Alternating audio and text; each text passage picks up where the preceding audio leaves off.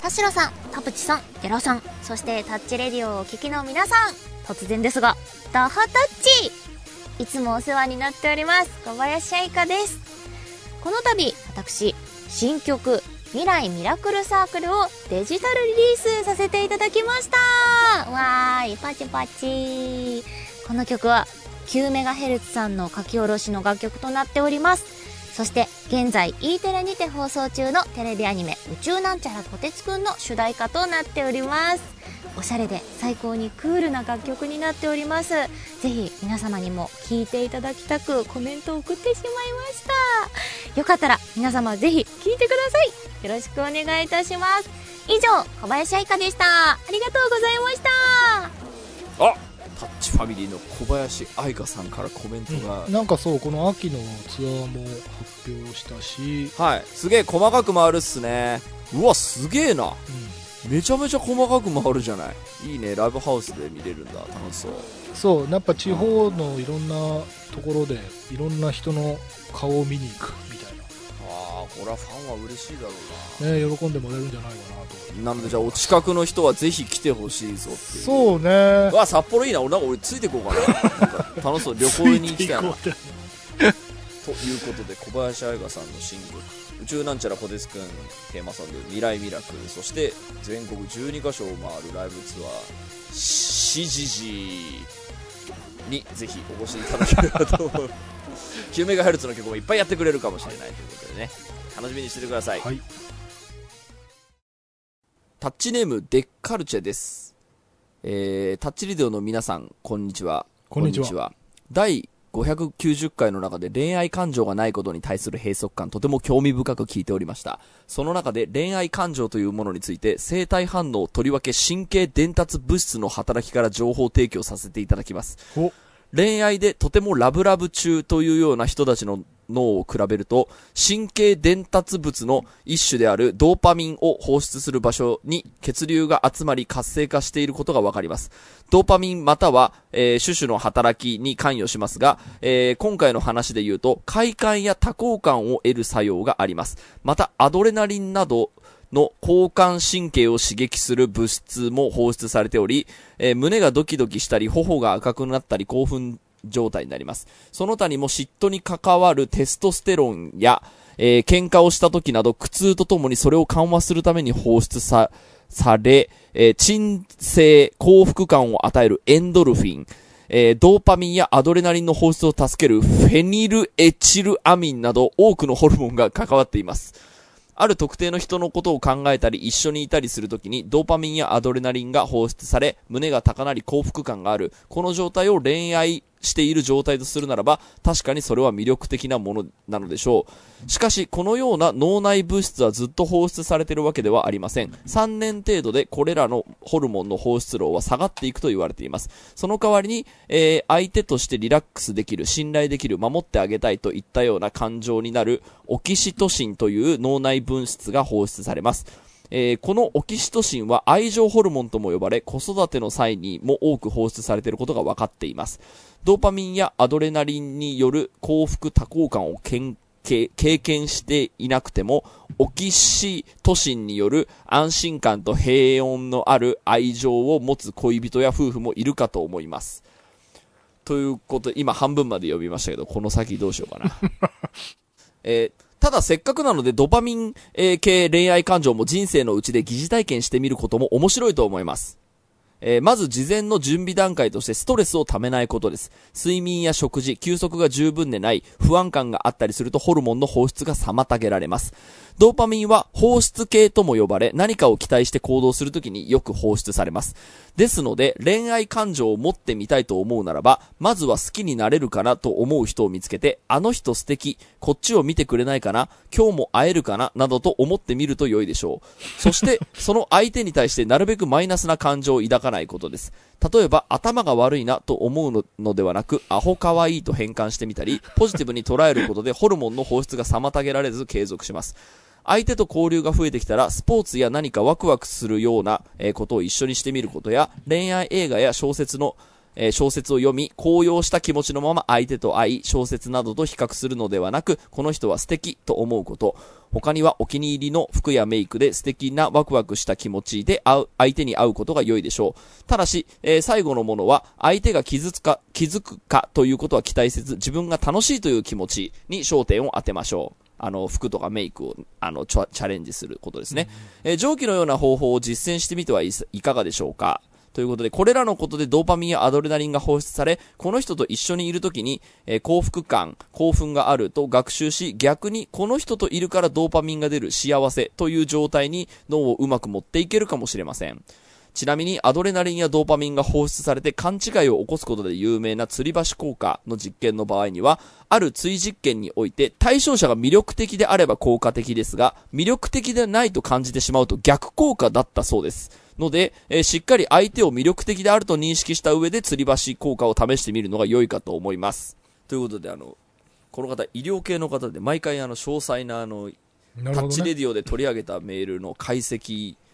この、でも、疑似恋愛って言ってるけど、これさ、もう物語であるあるのさ、最初は偽装結婚だったとかさ、あの、最初は彼氏のふりをしただけだったみたいな、あの、実家の親を安心させるためにとか言って、うん。後で恋に落ちちゃうやつじゃん、本当に。そうなんです。あの、だからこれ多分恋愛感情がないっていうあの放送で取り上げた時にくれたメールだと思うんですけうんはど、まあ、やってみれば愛情芽生えるかもしれませんよ的なだか。らこれ脳を騙すっていうかさ、のそうですそうですそのシミュレーションやったら多分好きになっちゃうと思うよ。そうなんですよ。あの 追い込んだら。ただ僕この人のメールを読んだ時に、まあ、あの、えっ、と、そうだそうだって思ってたのが、うんあの、まあ、僕もこれ知ってる話なんであれなんですけど、恋愛ホルモンっていうのは3年で切れるっていうのは、もう、どうやらもう、じあの、こう確立されてるらしいんですよね。ねそうなんです。だから、その、付き合った時に好き好きとか、もう毎日好きになっちゃうみたいな、あの、ずっと一緒にいても飽きないみたいなことを言ってるあの、付き合いたてのカップルがいるんですけど、あれは何をどう転んでも3年で消えるんです。っていう話を僕はあの、誰かが、あの、ラブラブになったり、まあ、それこそその恋愛に悩んでるとか、結婚できるのかとか言うたびに、僕はその話を絶対するんですけど、恋愛ホルモンというのは3年で絶対切れる。その、3年いる間に愛情に変化するかどうかが大事だっていうことを、な、ななんでか、俺多分これジェーン・スーさんの本から読んだ、あの、情報なんですけど、まあそれを、あの、言ってることを今、このめ人のメールは多分うまく言語化してくれてるんだと思うんですけど、まあ、あのー所詮、切れるんですよ。あの、はいそのときめきみたいなものは。はいはいって思ってるんですけど、田代さんどう思います？うーんと、どうだろうな。その、だから恋愛に求めてるものが何かっていうことにもなってくると思うんで、あとその人にとっての恋愛とは何かっていう定義の問題。んこれは結構その、その他の感情とも多分通ずる話で、うん感じ、感受性というのかな。うんその、ドキドキするとか、その、何？ラブラブのその高揚感みたいな、そのうん脳内麻薬みたいな、うん。それを恋愛と定義してる人も多分いるけど、うん。そんなに、なんていうのかな、うんそこまで興奮度合いの高いものじゃなくてもうん。いいというか、むしろ興奮度合いの低い恋愛の方が好みっていう人もはいきっといると思うんだよ。います。で、その方がやっぱ、あの、長続きしたり、あと余計なことで揉めなくて済むみたいなこと僕あると思っていて、僕がよくあの、友達とかによりは、例えば同棲しますっていう時には、うん。あの、何？一年で決めろっていうことを言う。よく言ってる。あの、一年で、その、同棲を続けるか解消するかやめかるか結婚するか決めろなるほ。はいこれなんでかっていうと、なんで俺この話してんだろう。あの、男性は1年を超えてくると安心してくる。はで、女性は1年を超えてくると不安、まあ、これちょっと、あの、性別だけでカテゴライズしてしまうのはいもしかしたら失礼かもしれないんですけど、まあ僕の、あの、まあそれこそジェーン・スーさんの本とかで読んだ、あのあの、じ知識とかで言うと、あの、こう、不安になってくるだそうなんですよね。その、ずこう何年も一緒に過ごしてるけど、この人プロポーズしてくれるのかしらとか、結婚はどう考えているのかしらみたいな感じになるんだけど、男性って多分長く一緒に住んでると安心してくるんですよね。で、そのまあ、なんでしょう。あのー最初はもう、まあ、男子にせよ女子にせよ、好き好き好きって思ってたのも、多分1年か2年かでちょっとは目減りしてくると思うんで、その時にすれ違いが発生してきてしまうと、お互いが好き好きって言ってる間はね、毎日好きだし、お互いのいいとこしか見えないだろうけど、うんあのーまあ、バンドとかでもか、あの、同居生活とかしたりするとさ、うん。あのー絶対嫌なとこ見えてくるじゃん。この人ゴミ捨てないなとか、そりゃそうだ。そうそう、この人朝起きないなとか、みたいなのが見えてくると、その、あの、同性生活とかにもすれ違いが出てきますよ。っていうのを私は、あの、そこ気をつけなさいねって言っていて、だから 1年を超えるときに結婚お試しみたいな感じで同棲をするんだったら、結構ですけど、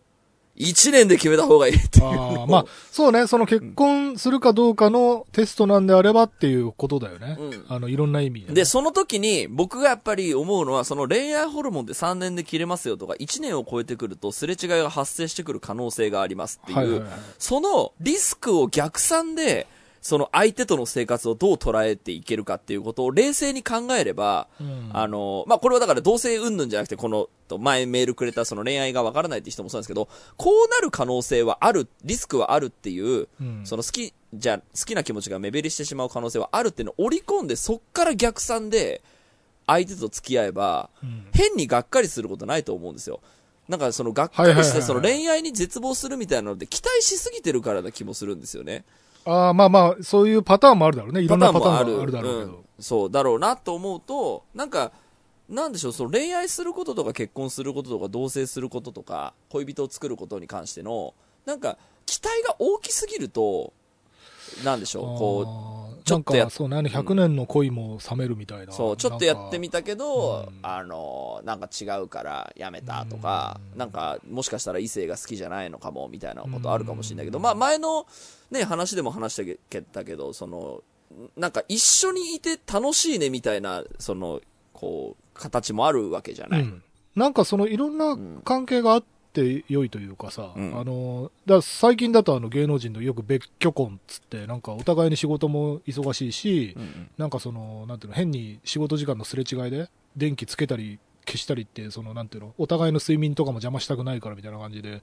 あの、仕事してるけど、席も入ってるけど、住居は別みたいな人とかもいるしさ、その、いろんなパターンが、ああっていいじゃんっていう、この現代の文脈で言えば、なんか、まあ、正直なんだっていいっていうか。僕らもそのおせっかいでさ、その別に恋愛したくないんですっつったらさ、まあしたくないんだったらししなくていいよって思うし、うん。なんか、ただいろんな、なんだろうかな、可能性を残しておくかみたいな話を俺、その時にもしたと思うんだけど、言ってましたねあの、別にもう絶対こうですって、その、宣言する必要があるのだろうかっていう、なんかただそれだけの話なんだよね。うんそうですね。なんか別に、もしかしたら気が向いて恋愛することが、うん日が来るかもしれないけど、今はしてないくらいでも別そう、に、だから、あの、なんか長く続いてるカップルとか、長く続いてる、もう結婚してね、長いみたいな人は、僕、あの、これも、あの、多分みんな知ってる人も多いと思いますけど、その恋愛好き好きモードが、どっかのタイミングで愛情に変化していかないと、うん結婚生活は長く続かないと思うんですよね。はいえっ、と、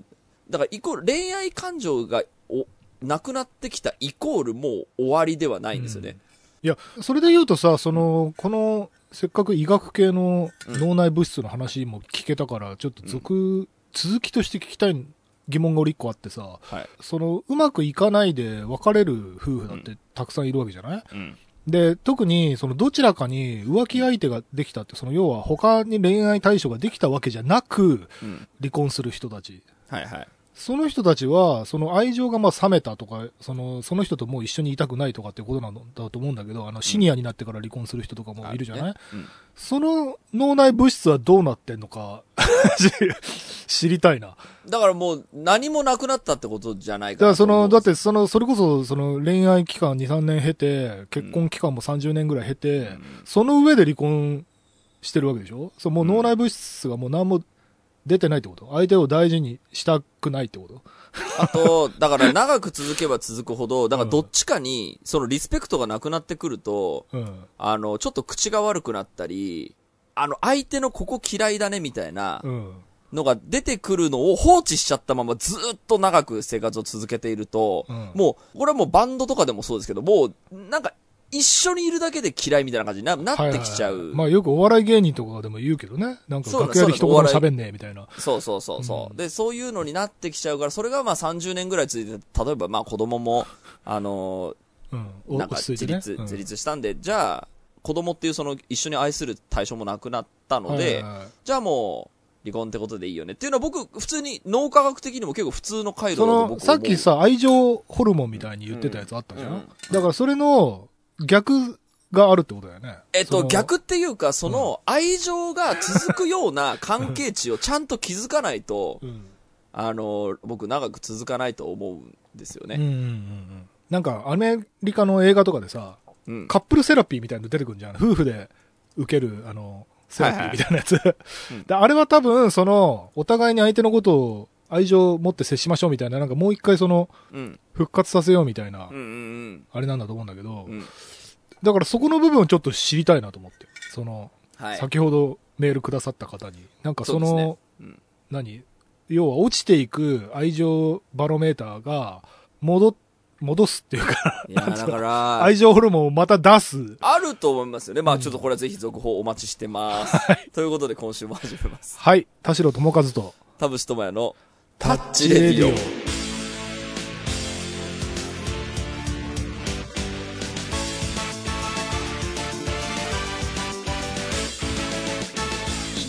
改めましてこんにちは、田代智和です。改めましてこんにちは田淵智也ですこの番組は作曲家田代智和とミュージシャン田淵智也がお送りする閉塞感が晴れででございますはい。僕このさっきのあの同棲するなら1年で決めろおじさんみたいなムーブを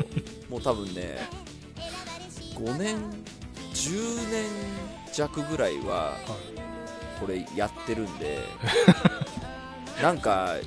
嫌われてそうだねなんかこのずっと言う人。ずっと同じこと言う人。わかんないけど、そんなこと言う機会俺そんなたくさんないな。なんかその友達がなんかなんか例えば彼女欲しいとか言ってマッチングアプリで彼女ができたとかその同棲するとか、そのまあいるじゃないですか。その同い年で結婚してないやつとかもいっぱいいるから彼女は欲しい人は彼女を探しに一生懸はい。命ねやって彼女でもう好きでしょうがないみたいな。で一緒に住むことになりましたみたいな。時には必ず言うようにしてだからそのリスクヘッジをしてほしいんですよね。そのこういうことあるよっていう。はこういうことがあった時に、とあるよね。いや、僕だからその、常に最低のことを考えながら生活してるんで、だかい。ら凶悪観念いいや、あの、いや、それこそもう、今コロナにかかったらどうしようって思いながら、な。まあ、それはね、それは、それは仕事が飛んだりとするから、そ常に最低の、まあ、あかかったらしょうがないですけど、まあ、みたいな話で、うんもし恋愛ホルモン切れたらどうしようっていう前提で、あの、だってもう脳科学的に決まってることなんだから、それはあるよ、ほぼの確率で。ずっと好きってことないけど、それで同棲ですも、るっていうことそれは、はさ、もうそれこそ30代ぐらいになったらさ、分かってんじゃないみんな、その、恋愛が一生続くとは思ってないじゃないこれがですね、マこれがですね、ドキドキが一生続くと思ってんの？それちょっとなんか、ちょっとさ、やばくない？そうなんです。よ。いや、なんか関係が変わっていくっていうことぐらいはし、なんか、頭では分かってると思うけどだから、その、なんか、あの、ラブラブです、超好きですって言った人が1年後に、えーっと、いや、例えば結婚した人とかでも、はい。なんかもうそのセックスレスになりましたみたいなことをなんか悪口のように言う人とかをよあく見るんですよ。あ、はいはい。なんか、暗に相手が悪いみたいなね。そう、なんかもう子供がいるから成り立ってるけど、なんかあんなやつのことは嫌いだよみたいな。はいはいはい。言う人いるけどだから脳科学的に考えデッカルチェさんに言わせれば、もう分かっていることなんだから そこを織り込んで生活しませんかっていう、まあ、確かにね、それは上当たり前のことなのに、それを愚痴んなよみたいなね。でもなねそのどうですか？その田代さんの結婚生活的に。嫌いにならないようにさ自分のマインドセットでできるじゃんそうね、全然そうだよ。田代さんって基本ほら人面白がりだからさ そうね。あの普通にあの友達とかでもだよああ、そうね。面白がりじゃない？あ、そうそううそう。俺ね、キュートなとこあるとね本当に面白いところも面白がるし、すげえどうでもいいことも面白がるから、大体の人は面白いんだよ。そうそう。だから、どうにでもなるというか。そう、だからそれってさ、なんかもし最低なことあっても、それこそ映画が決定とか、受けるに全部変換できれば、あ、そうね。ね、ポジティブにその続けられる可能性もそう、それもそうだしね、なんかね、俺あのーこれあの人の受け売りじゃないんだけどさ、あのよくやっぱり映画とかさ、まあ、歌の歌詞でもそうなんだけどさ、なんか失って初めてわかる大切なあのひとときみたいなさ、うんあの、あれが幸せだったんだみたいなことに後から気づくみたいな。うんそういうメッセージ性の映画ってたくさんあるじゃない。あるある。なんか、ああいう、俺映画をすごいたくさん見すぎたせいとかもあるのかもしれないんだけど、なんか後悔したくないっていうのはあるんだよね。なんか、うんひどい言葉を投げた日にその人が死んだとかさ、あるじゃんよく。わかる。物語で。わかるよ。だからさ、あの、あの瞬間、なんかあれって死亡フラグみたいに、そのひどいことを言ったことによって死ぬんじゃないかなとさえ思ってんだよ。わかるよ。映画みたいに。わかる。だからひどいこと言わないようにしようみたいな。いやー、いいこと言う。なんかよくあるよね、その、お母さんなんか嫌いって言って、出てったらそのまま交通事故にあって。そうそうそうそうそう。あるじゃん。ありえるから、でね映画の見過ぎなんだけど、いやいや、言った方がいい。いや、僕だ、それでだって本当に、あ、それで、お、友達死んじゃったみたいなことあった時にさ、やっぱそれ経てからさ、やっぱ別れる時には、次もまた会おうね、死なないでねって、その言うぐらい、な、なんも、死なないでねって言うとなんかそれも死亡フラグかもしれなあ、い。まあそうだけど、ほら、結構ほら、精神的にさ、不安定な人も多い職業柄だからさ、はいはい。会う時にさ、ちょっと、だから、ちょっと、また会おうね、っつって、うん。その死なないでねって言うようになったもんだって。やだもん、これで、じゃあねなんつって、その、何にも言わずに別れて、その次会った時は、その、ネット上の不法で、なんかだからそう、ブラックジョークみたいなことはなんかちょっと控えた方がいいないいのかなとか、あとそういうね怒るようなことがあっても、なんかひどいその捨て台詞みたいなことは言うとなんかその映画の死亡フラグになりそうだからなのよ。言わないとか、まあそれはなんだろう、基本？それってさ、じうん。自分が気をつけなきゃいけないじゃん。だから、ね。その自然にその相手との関係が良好に続くなんてことはなくてちゃんと自分が声をかける努力とか、うん。その傷つけない努力とか、うん。嫌いにならない努力みたいなことってう、ん。やりゃいいんだからやりましょうよっていうのを、まあそうね。だからあのもうめちゃくちゃその相手の罵詈雑言言ってる人はもうそのステージに達してんだったら別れろよっていうう んそうね。感じがする。だからそれをさその冗談めかした感じでさ友達とかに言ってんの見るとなんか、ちょっと僕的にはなんかそうね。こなんかちょっと相手にしても失礼だしね。うん。でも愛してるからねみたいなその格好好きがありゃいいんだけどなんか本当にもう好きじゃないとかさはいはい。子供いなかったら別れてまあそりゃそうなのかもしんないけど、ん。でもなんか人間ってやっぱそのそういうもんだからなんか僕だからその日本のこの結婚文化みたいなものが一生愛し続けなさい。いいですねっていう前提の。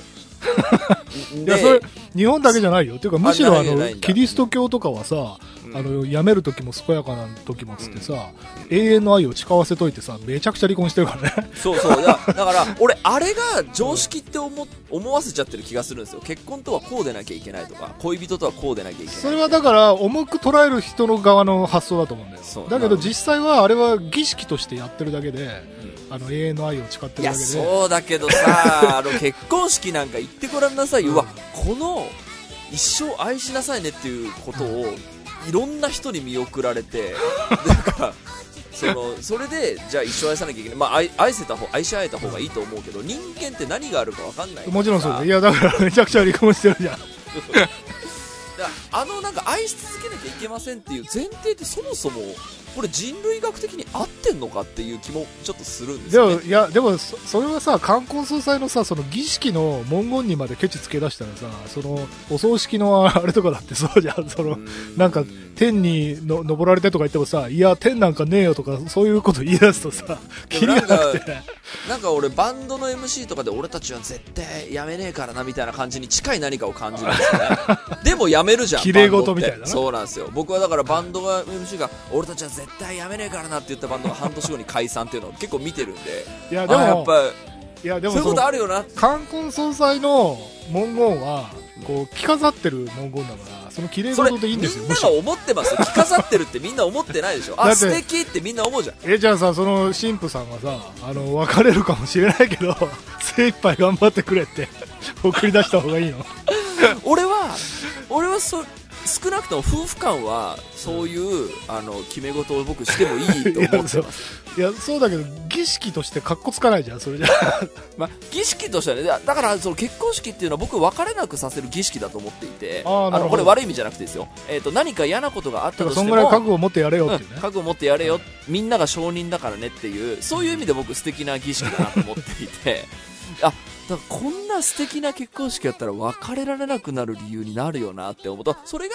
ちゃんとその自分たちの間の決め事としてあんな素敵な結婚式やったんだから何かちょっとやそっとの、まあ、そこで健やかなる時もやめる時もっていうのであのお互いのえっ、と、絆が強まるための結婚式だったらすごいいいなと思うんですよ。そうね。その結婚するっていうのはそれぐらい結構重みがあることだなって思ったり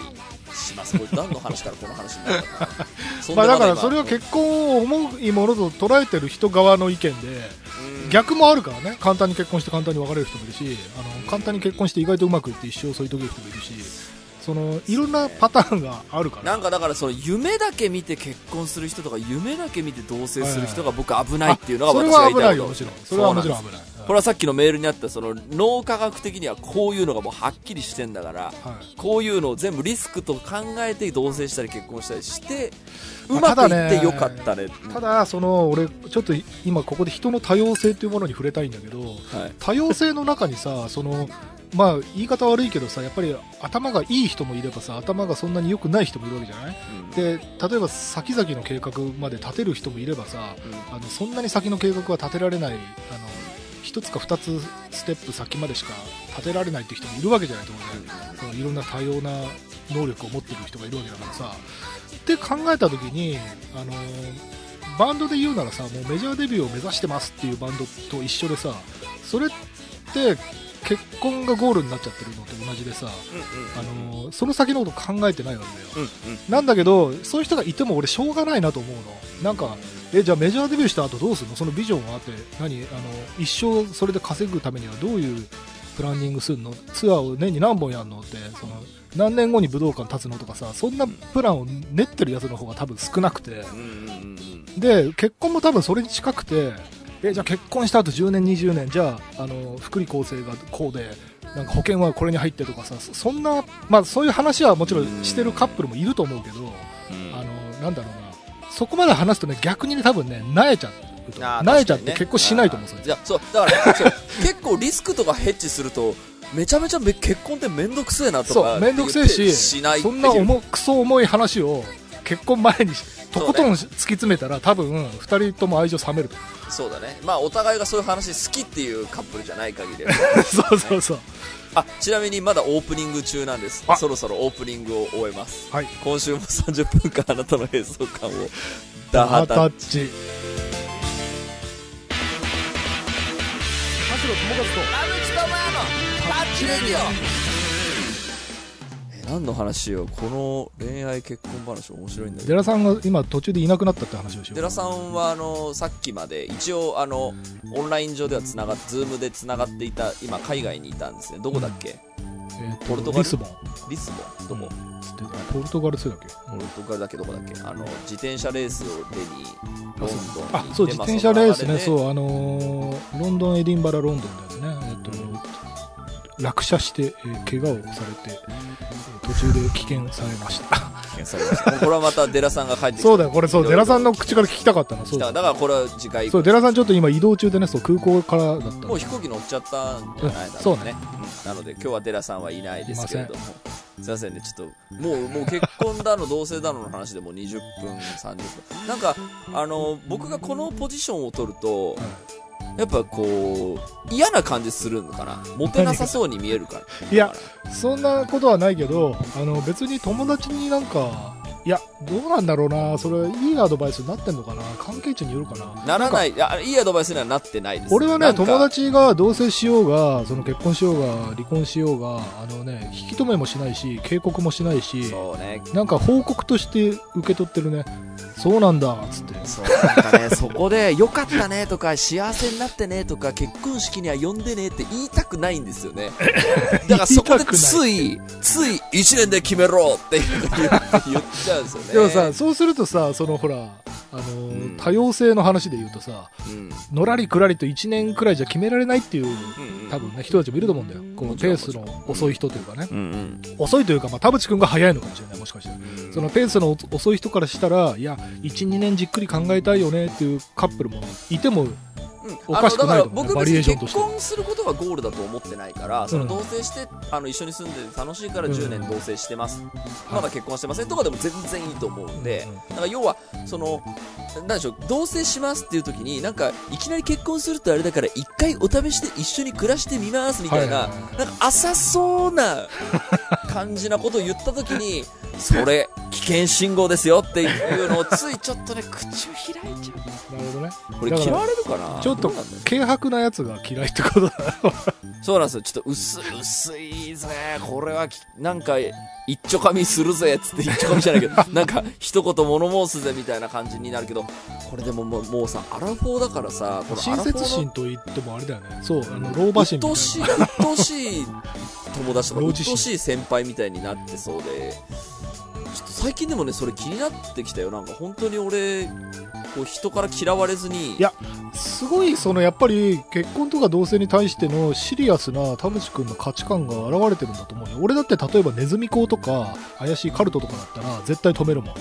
だけど、同性だったら俺多分止めないな。止めないし、あの、何も警告も何もしない、多分。あ、そうなんだ、つって。今度合わせてとか、そんぐらいで終わる。なんか今、その何週かしてみると別に、なんでしょう、何でもいいなって思って。あ、そうなんだよ。そうそうそう。で、ただ何でもいいんだけど、その代わり、なんかなるべくリスクがないように考えるためにはこういう保険的な思考はありますよっていうことを、まあ自分もやっぱ考えたいなって思います、なんか。普通に急にバーンってめ出会って、うわ、好き好き、毎日この人のこと考えちゃうって人と、じゃあもし出会ったとしても、それが、あの、その気持ちは、基本3年で切れる前提で、じゃあ、3年で切れた時にも好きでいるためにはどうしたらいいんでしょうっていうところを多分考えると思うんですよね、私。そのだからね、それがね、俺が聞いてる限りだと、やっぱりちょっとね、シリアスすぎるなという気がちょっとしており、シリアスだと思います。うん。もうちょっと、なんて言ったらいいのかな、もちろん気軽に、あまりにも軽薄にね、うん。くっついたら離婚したみたいな、そうそういうあまりにも軽薄なことがいい、よしとするわけじゃなく、かといって、そんなに重く捉えすぎなくてもいい気がしているんだよ。なんか、はいはいはい。計画性で言うと長期計画と短期計画のなんていうの両方をぼんやりとあの1個2個ずつうん立てるってのはいいことだと思うんだけど、うんうんその長期のプランを考えたらこの一歩一歩日々毎日毎日が大事なんだみたいな感じで今日これしなかったら35年後に大変なことになるみたいなそこまで重く考えると ちょっと今日を生き抜くのが大変大変になりすぎちゃうから、うんうん。まあ、とりあえず5年頑張ろうみたいな感じでも俺はなんかいい気はする。あ、んだよわ、わ、わ割と僕もね、マインド的にはそう、あの、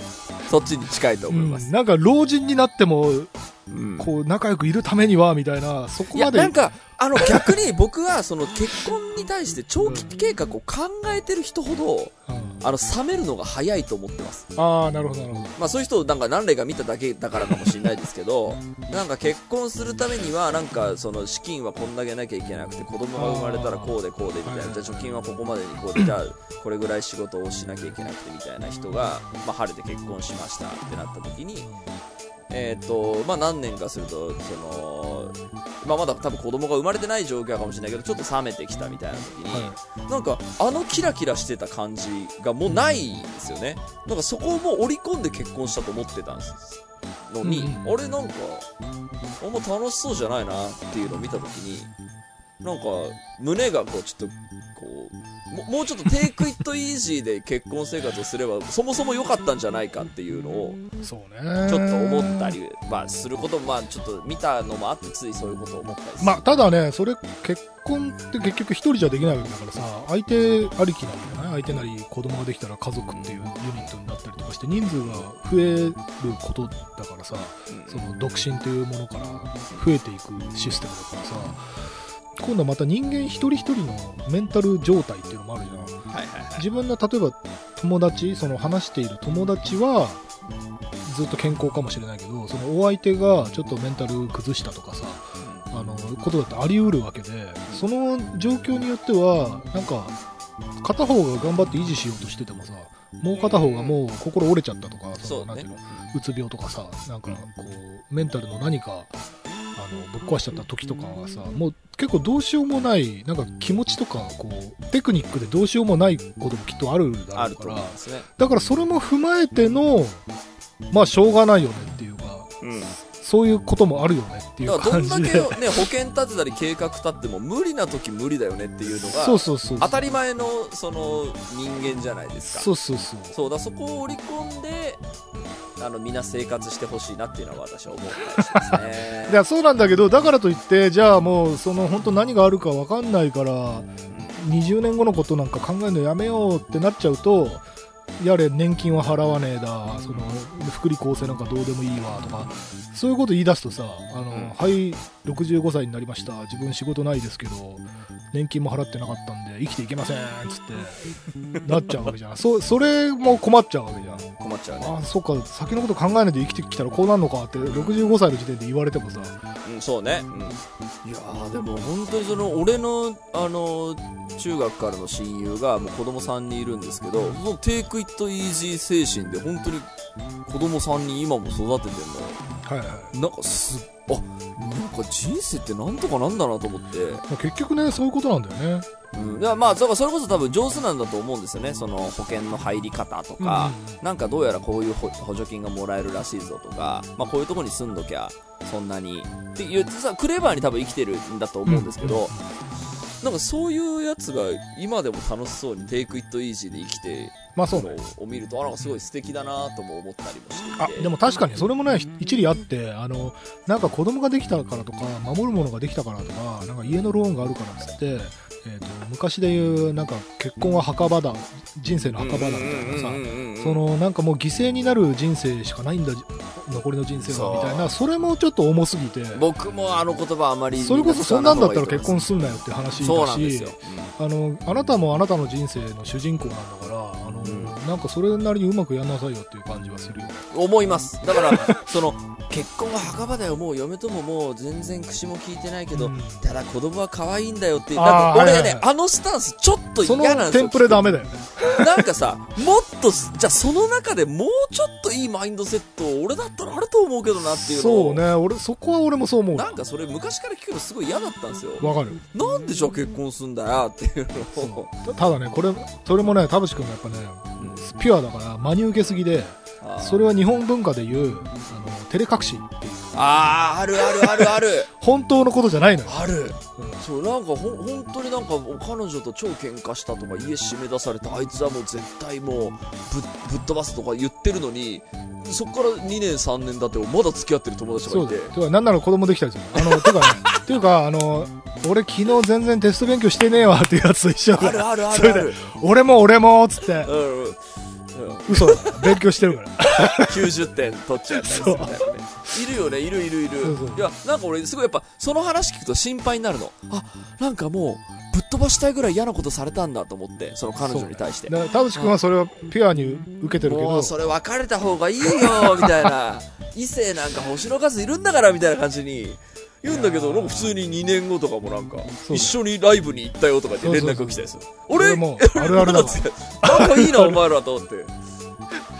田淵君はちょっと真に受けすぎだよ。真に受けちゃう。さあということでもうこの話で終わっちゃうもんね。はい。ありがとうございあました。りがとうございました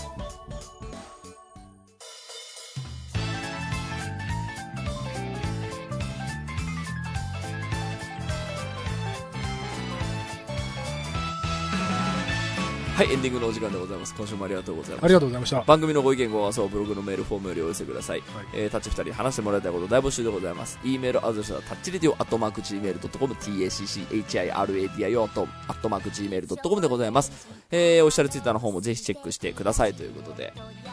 すごいもうこのこのメール一本で冒頭オープニング明け本編全部潰した。いろんなねいろんなお偏見というか思い込みもいろいろそうなんですよ。これでもあのタッチレディオをね10年聞いてるリスナーからするとそれこそ結婚しましたとかさ子供生まれましたみたいな人たちももしかしたらまだ残ってるかもしれないからそうね。